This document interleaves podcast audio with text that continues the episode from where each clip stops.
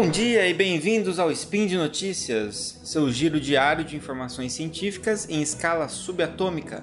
Eu sou André Bach. E eu sou Fernando Maia. Hoje, dia 23 Borean, no calendário Decatrian, ou se você preferir, dia 21 de fevereiro no calendário gregoriano. Vamos falar sobre medicina e saúde. Consumo frequente de bebidas contendo açúcar em relação com o surgimento de problemas cardiovasculares. Diferentes tipos de álcool desencadeiam emoções específicas. Planta nativa do Sudeste Asiático é agora considerada opioide pelo FDA. Speed Notícias.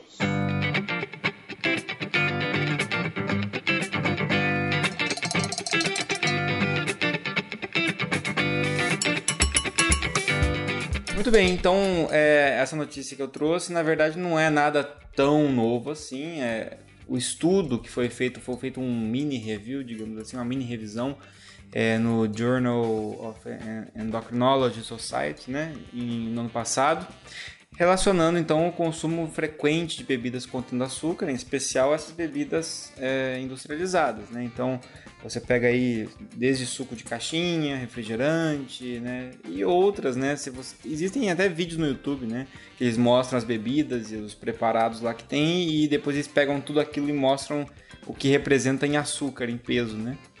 É... e aí o que eles fizeram foi avaliar estudos anteriores, fazer uma, uma análise pregressa de cerca aí de 10 anos, é o que o estudo mostra, para relacionar esse consumo com é, síndrome metabólica, que na verdade consiste aí em alterações cardiovasculares, dislipidemia, então alteração também nos, nos lipídios, colesterol, etc. E também alteração na glicemia com a, com a questão do diabetes. Né? Então eles avaliaram a síndrome metabólica em si, avaliaram a, a predisposição para diabetes tipo 2, é, que é o mais comum que a gente tem aí, né? O diabetes que está relacionado também com o estilo de vida e também diretamente relacionado com a hipertensão. É, e essa análise ela revelou então que a maioria dos estudos epidemiológicos relacionam fortemente então a frequência de ingestão desse tipo de bebida com uh, o início e com o aparecimento da síndrome metabólica a longo prazo. Claro que não é algo rápido, né? É algo que depende do, do consumo crônico disso.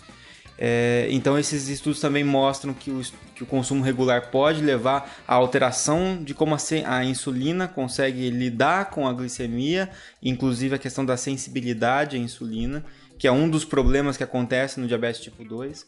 É, então, realmente contribuindo para a síndrome metabólica e para diabetes e para alterações cardiovasculares. Então, realmente, assim, é algo mais para desmistificar na questão de que a gente associa muito a questão do açúcar e do consumo de doce com a diabetes, né? Isso é mais fácil da gente associar porque está diretamente relacionado com a insulina, mas também a gente tem que pensar que isso também leva a alterações é, cardiovasculares e também nos lipídios é, colesterol, inclusive. Então, é, o açúcar não só gordura, a gente fica às vezes muito preocupado com o bacon, com a gordura, etc., mas não preocupado com o açúcar. E o açúcar ele é um grande vilão. Tem um sidecast sobre isso também, muito legal.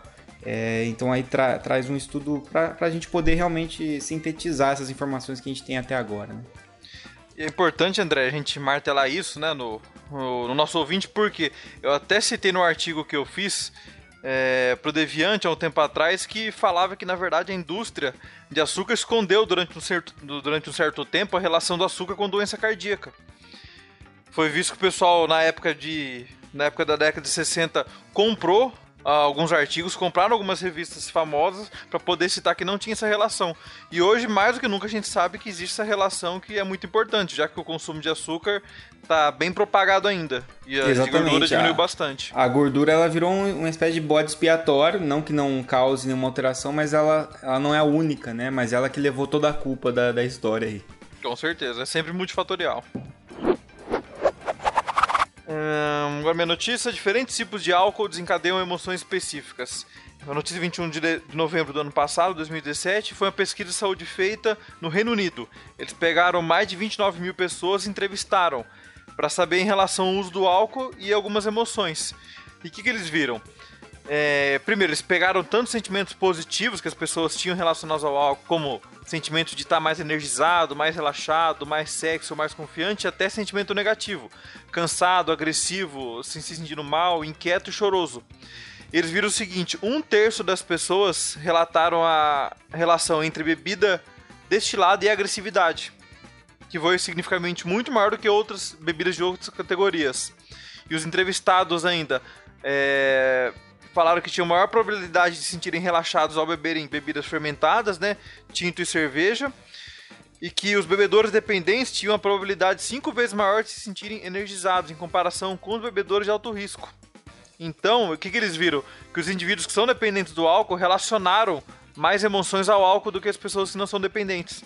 Sim, faz sentido, né? E o e outro grande problema é o seguinte, que que, que o pessoal pega, principalmente a indústria, pega essa lacuna emocional potencial que existe nessas pessoas.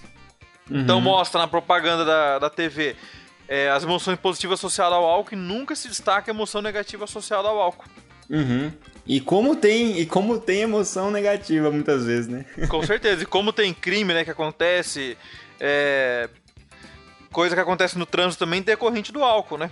Exatamente. E o artigo sugeria até abordar de forma mais contundente o destilado, a comercialização e até a própria propaganda dos destilados, devido à associação deles com a agressão. Bem interessante. É, se a gente pensar que a gente costuma consumir nos happy hours, digamos aí, né, a cerveja, né, como principal produto e que ela tá, e que segundo o estudo ela está relacionada com uma emoção positiva de relaxamento, talvez isso faça sentido, né, num happy hour a gente tomar cervejinha para relaxar, né? E não tomar e, é vodka. É, e às vezes a vodka, você quer você quer tomar lá uma vodka, uma coisa mais pesada, assim, para tocar o terror lá, né, à noite, na balada, sei lá onde. Final de semana, né? É, ou muitas vezes para descontar alguma coisa também, né? O cara enche, bebe aquele uísque em casa, sozinho, ouvindo uma música de fossa. então, realmente, pode ter alguma emoção mais negativa. Embora eu goste também de uísque, mas Legal, cara, esse artigo, bem diferente. Eu, eu li o ano passado quando saiu, mas eu não, não cheguei a ler. É, bem legal. É, temos que focar um pouco mais na, na abordagem, né? O álcool, acho que daqui a um tempo vai ser mais ou menos o que o cigarro era há um tempo atrás. É, pode ser mesmo.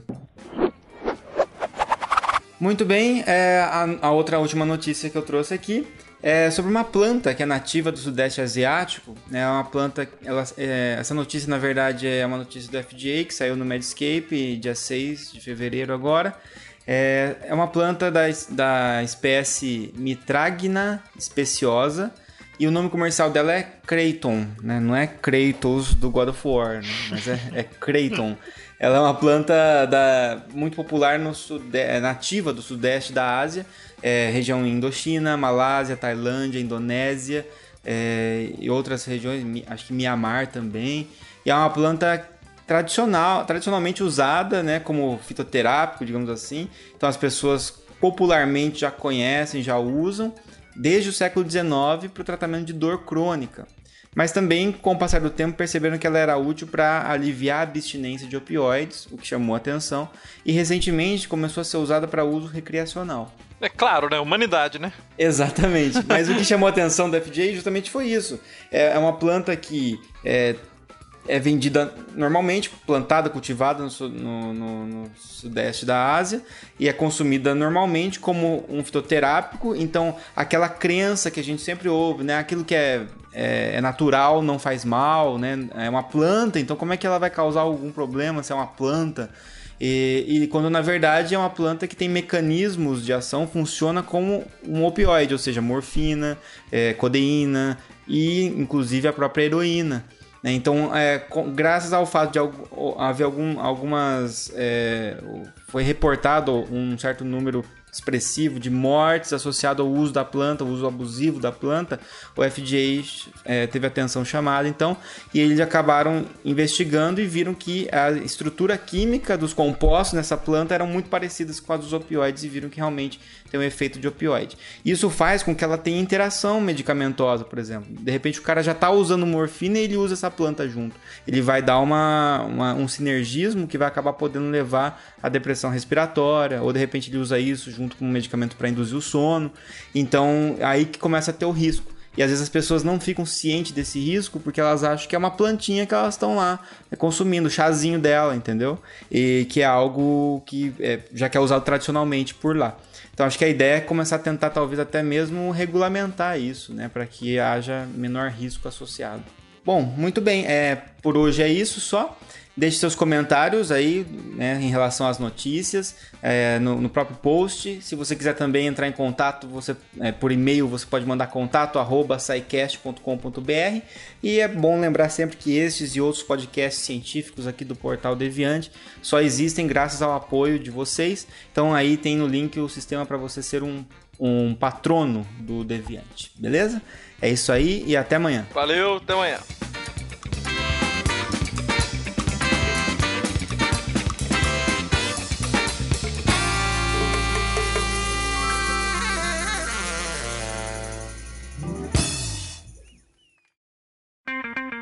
Edição por Felipe Reis.